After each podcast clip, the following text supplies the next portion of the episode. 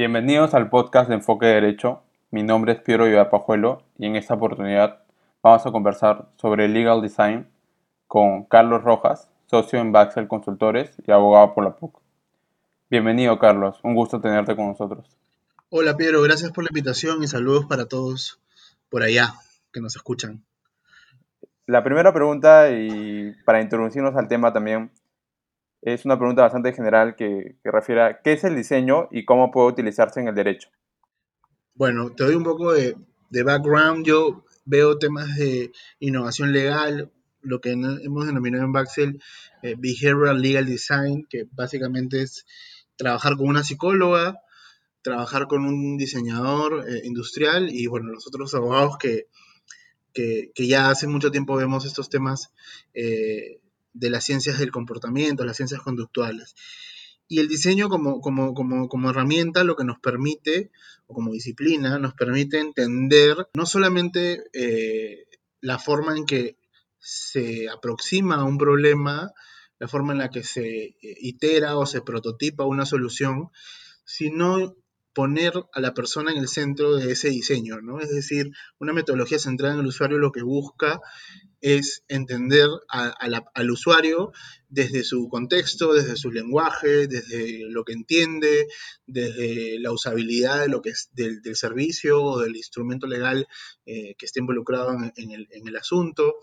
Entonces, lo que nos permite este tipo de metodologías es acercar mucho más al usuario al derecho y al mismo tiempo diseñar eh, eh, el derecho de una manera que no solamente sea para los abogados, sino en realidad para todos los usuarios del sistema, eh, que creo que somos todos, ¿no? Entonces, diseño te permite eso, ¿no? Te permite generar espacios de co-creación, generar una perspectiva multidisciplinaria, ¿no? Que conecta de alguna manera la psicología por un lado y, conecta el derecho por el otro para eh, eh, comulgar de alguna forma con una solución que se centre en, el usuario. ¿no? Y bueno, obviamente toda la metodología del diseño, ¿no? este, eh, desde cómo entienden el problema, desde cómo lo, lo, estructuran, desde la forma en la que aproximan una solución, de cómo la van probando, ¿no? de lo que se denomina la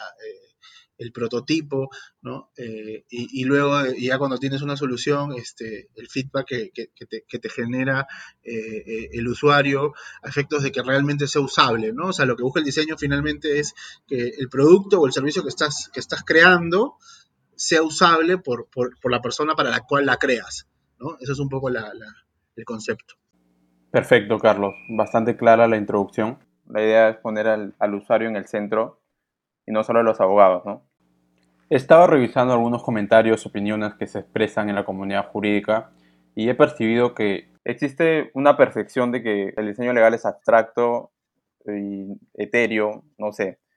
Eh, ¿qué, herramientas de trabajo, enfoques o metodologías podemos introducir a nuestro trabajo como abogados aplicando el diseño legal, ¿no? Bueno, los métodos colaborativos, eh, digamos, eh, gracias a la digitalización y en general gracias a, a, pensar más en, la persona y no tanto en el sistema, nos permiten eh, varias cosas, ¿no? Primero, eh, eh, no solamente entender bien las necesidades, sino realmente ver si el derecho, en este caso, está siendo entendido, está siendo comunicado apropiadamente y al mismo tiempo está siendo usado de una manera costo eficiente, ¿no? Porque, claro, tú puedes ver que en el contexto del estado de emergencia se emiten muchas normas pero no necesariamente las normas eh, son cumplidas, son entendidas o son realmente normas que, que necesitamos, ¿no? Este, y, regresando a tu pregunta sobre, sobre las metodologías, eh, eh, claro, ahora con, toda la tendencia del Human Center, lo que, te, lo que te permite emplear esto en el derecho es precisamente eso, ¿no? Fortalecer desde lo interdisciplinario la necesidad de que el derecho converse con muchas ciencias, con muchos, con muchos lenguajes, porque precisamente el derecho lo que hace es regular muchas cosas.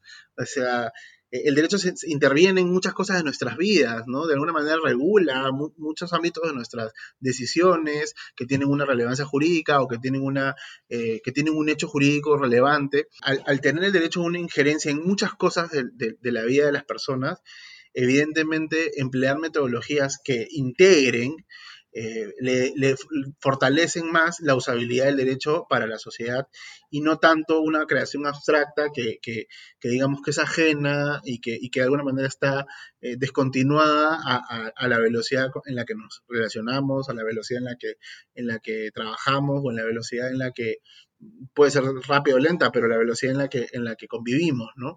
Entonces, eh, este tipo de metodologías acercan mucho más al derecho al sentido humano y al mismo tiempo le dan mayor protección, porque al final lo importante no es que el derecho solo lo entiendan los abogados, sino que lo entiendan y lo apliquen todos los usuarios.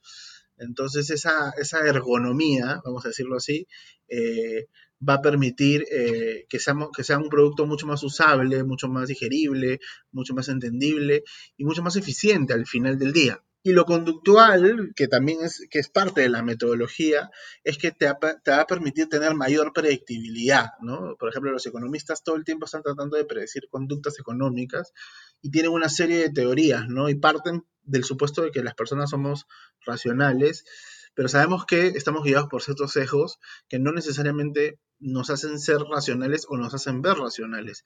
Entonces, eh, trabajar sobre esos sesgos o entender que existen esos sesgos cognitivos nos va a permitir mejorar los niveles de predictibilidad. Y al mejorar los niveles de predictibilidad, saber qué va a decir la gente, qué va, de qué manera va a actuar, y eso se conjuga con el, todo el tema de, de análisis de data, al saber qué va a hacer la gente ante una situación, ante un estímulo específico, entonces vamos a tener normas que realmente no requieran de tanto gasto de enforcement, de tanta fiscalización para su cumplimiento y que, y que finalmente sean normas útiles para la sociedad y no simplemente sean un saludo a la bandera eh, o, normas que sean muy difíciles de, cumplir. Entonces, eso, esa, esa predicción conductual, ese análisis conductual te va a permitir eso, ¿no? Entonces son, son dos elementos muy importantes que se aplican a las metodologías ágiles, que se aplican a, partir de la co-creación, de del trabajo colaborativo, eh, eh, y, bueno, ahí tienes un montón de, fórmulas, ¿no? Tienes la gamificación, que es este, toda la lógica de los, de, los juegos, ¿no? De, los niveles, de tener un premio, de encontrar una regla eh, que te permita seguir jugando, en fin, toda la teoría de, por ejemplo, la gamificación o el design thinking o, una metodología que, finalmente lo que busca es crear con el usuario y no simplemente crear tú como hacedor de derechos, sino que lo haces conjuntamente, ¿no? Entonces, hay una serie de metodologías que finalmente, más allá de la, de la fórmula, colocan esos dos elementos importantes, el diseño y la conducta. Perfecto, Carlos. Muy valiosos comentarios. Ahora que mencionaste el tema de las normas y la pandemia, también recordé, sale una norma de, del uso de guantes este, obligatorios, ¿no? Que, creo que duró 24 horas. Completamente. Una norma que no estaba pensada en el usuario ni las consecuencias que generaba. Sí, completamente. Es que, claro, o sea, estudiar al usuario, eh, y para eso, por ejemplo, hay mucho lo que se denominan este, eh, digamos, los, los espacios regulados, ¿no? O sea, como, en cualquier, como en cualquier, digamos, este, clústeres regulatorios, como en cualquier eh, experimento vas a tener un grupo de control y otro grupo, ¿no es cierto? O sea, como, como, como, como ahora con las vacunas, ¿no? Tienes a los que tienen la vacuna y los que tienen el, el placebo. Entonces, claramente, eh, cuando tienes este tipo de estudios eh, controlados, pero que te permiten generar evidencias, vas a poder tener mejores decisiones políticas que finalmente son decisiones jurídicas también. Entonces, sin evidencias no puedes tomar decisiones como las de, las de los guantes, ¿no? Entonces sí es importante predecir para regular. Si no tienes data, si no tienes evidencia, si no estudias a tu, a tu usuario, si no lo estudias incluso haciendo una, suerte de cluster donde dices, bueno, vamos a probar si esta regla va a funcionar o no va a funcionar, con este tipo de, de aproximaciones, lo que propone, por ejemplo, la regulación responsiva, de no sancionar por sancionar, sino buscar realmente por qué la conducta sucede y encontrar estímulos que van más allá de la multa, por ejemplo, vas a tener eh, eh, eh, una regulación que realmente sea coste eficiente y que realmente con esa predicción haga que el Estado gaste menos, los particulares se sientan menos invadidos y el sistema funcione con mayor predictibilidad y transparencia. ¿no? Entonces, son varios elementos que, se conjugan y, que te permiten este, evitar, por ejemplo, esta clase de reglas. Perfecto, Carlos. Mencionaste la potencial eficiencia y las ventajas que aporta el, legal design a efectos de que el derecho sea usable, ¿no? Entonces, La pregunta sería, ¿cuál es el estado de, legal design en el Perú? Si se, ha incrementado la utilización de estas metodologías y qué nos espera para el futuro del, ejercicio de la carrera. Bueno, como, como, como cualquier, digamos, este elemento eh, de transformación, eh, a veces los abogados llegamos un poco tarde, ¿no? En realidad, la transformación digital y la transformación cultural y el uso de este tipo de metodologías ya se vienen empleando en, en, muchísimas ramas, ¿no? Eh, yo no creo que sea un fenómeno, el legal design, un fenómeno que provenga del derecho. El, el design como concepto, lo conductual, eh, todo el tema behavioral viene ya como una tendencia global en muchas cosas de Human Center viene como una tendencia propia de la economía colaborativa, además, de la economía circular. Entonces, esto, más que del derecho, es, que el derecho está recibiendo algo que las demás, muchas ramas ya empezaron a, trabajar, sobre todo por, el concepto interdisciplinario, ¿no? El concepto profesional también está cambiando, los profesionales híbridos se están generando eh, con, mayor, con mayor expansión.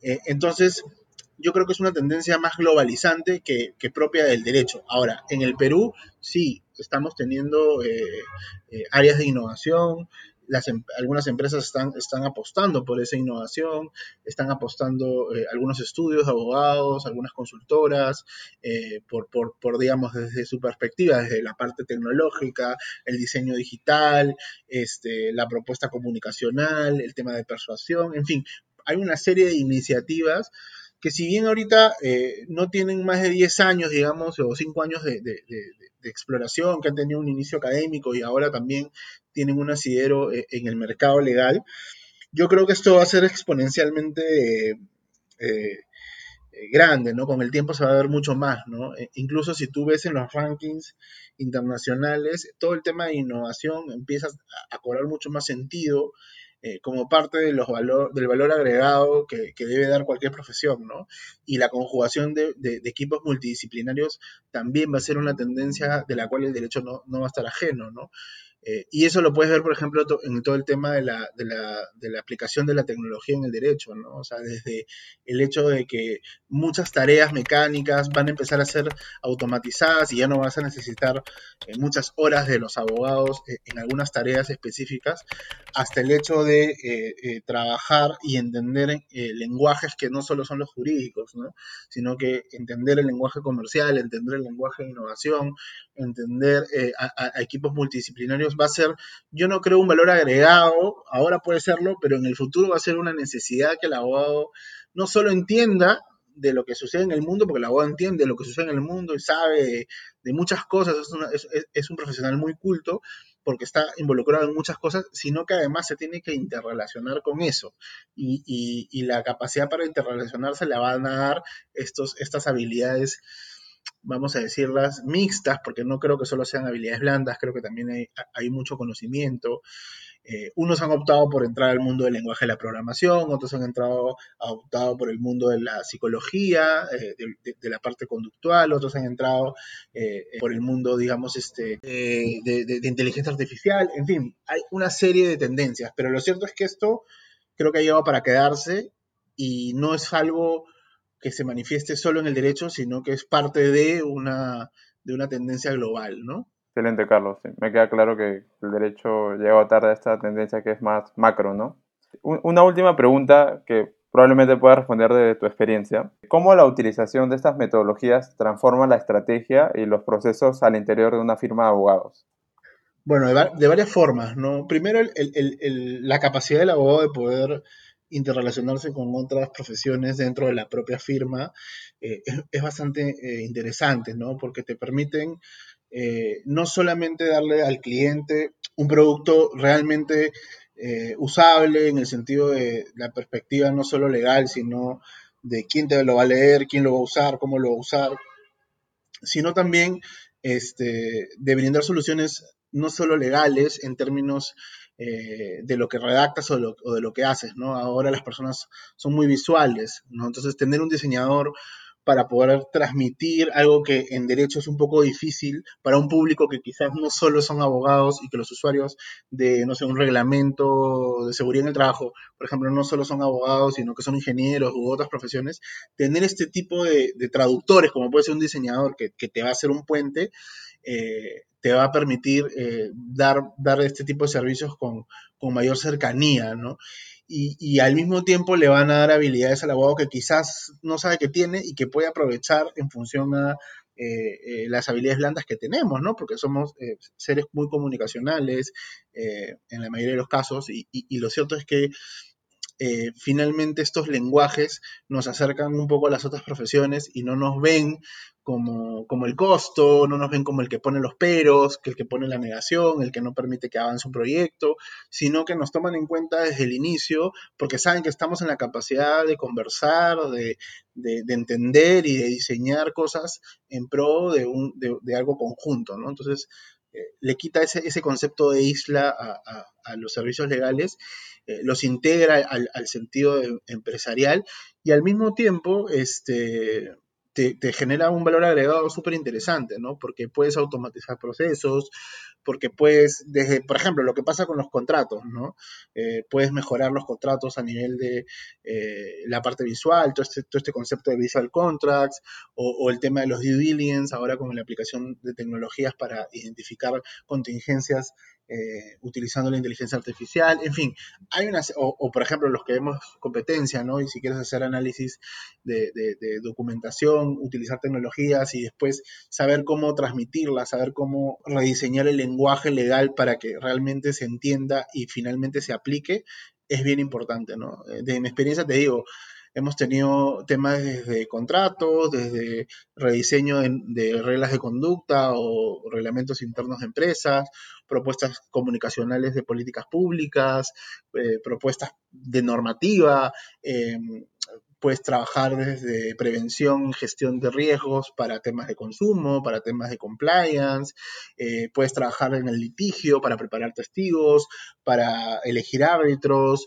para trabajar este, presentaciones orales, en fin, hay una serie, o sea, si, lo, si lo piensas, en realidad en cualquiera de los servicios legales puedes, puedes intervenir eh, con metodologías de este tipo eh, y bueno, obviamente a mí lo que me interesa más es la perspectiva conductual, la perspectiva psicológica que te aporta, eh, por un lado, el Behavior Economics y por el otro lado, el diseño centrado en el usuario, porque utilizando, por ejemplo, el UX, ¿no? el UX Writer, el UX eh, en general como, como, como, como, como profesión, te va a dar estas, estas herramientas, ¿no es cierto? Y esta aproximación que te den un producto, como te digo, mucho más usable, ¿no? Entonces, Creo que, creo que hay mucho por hacer.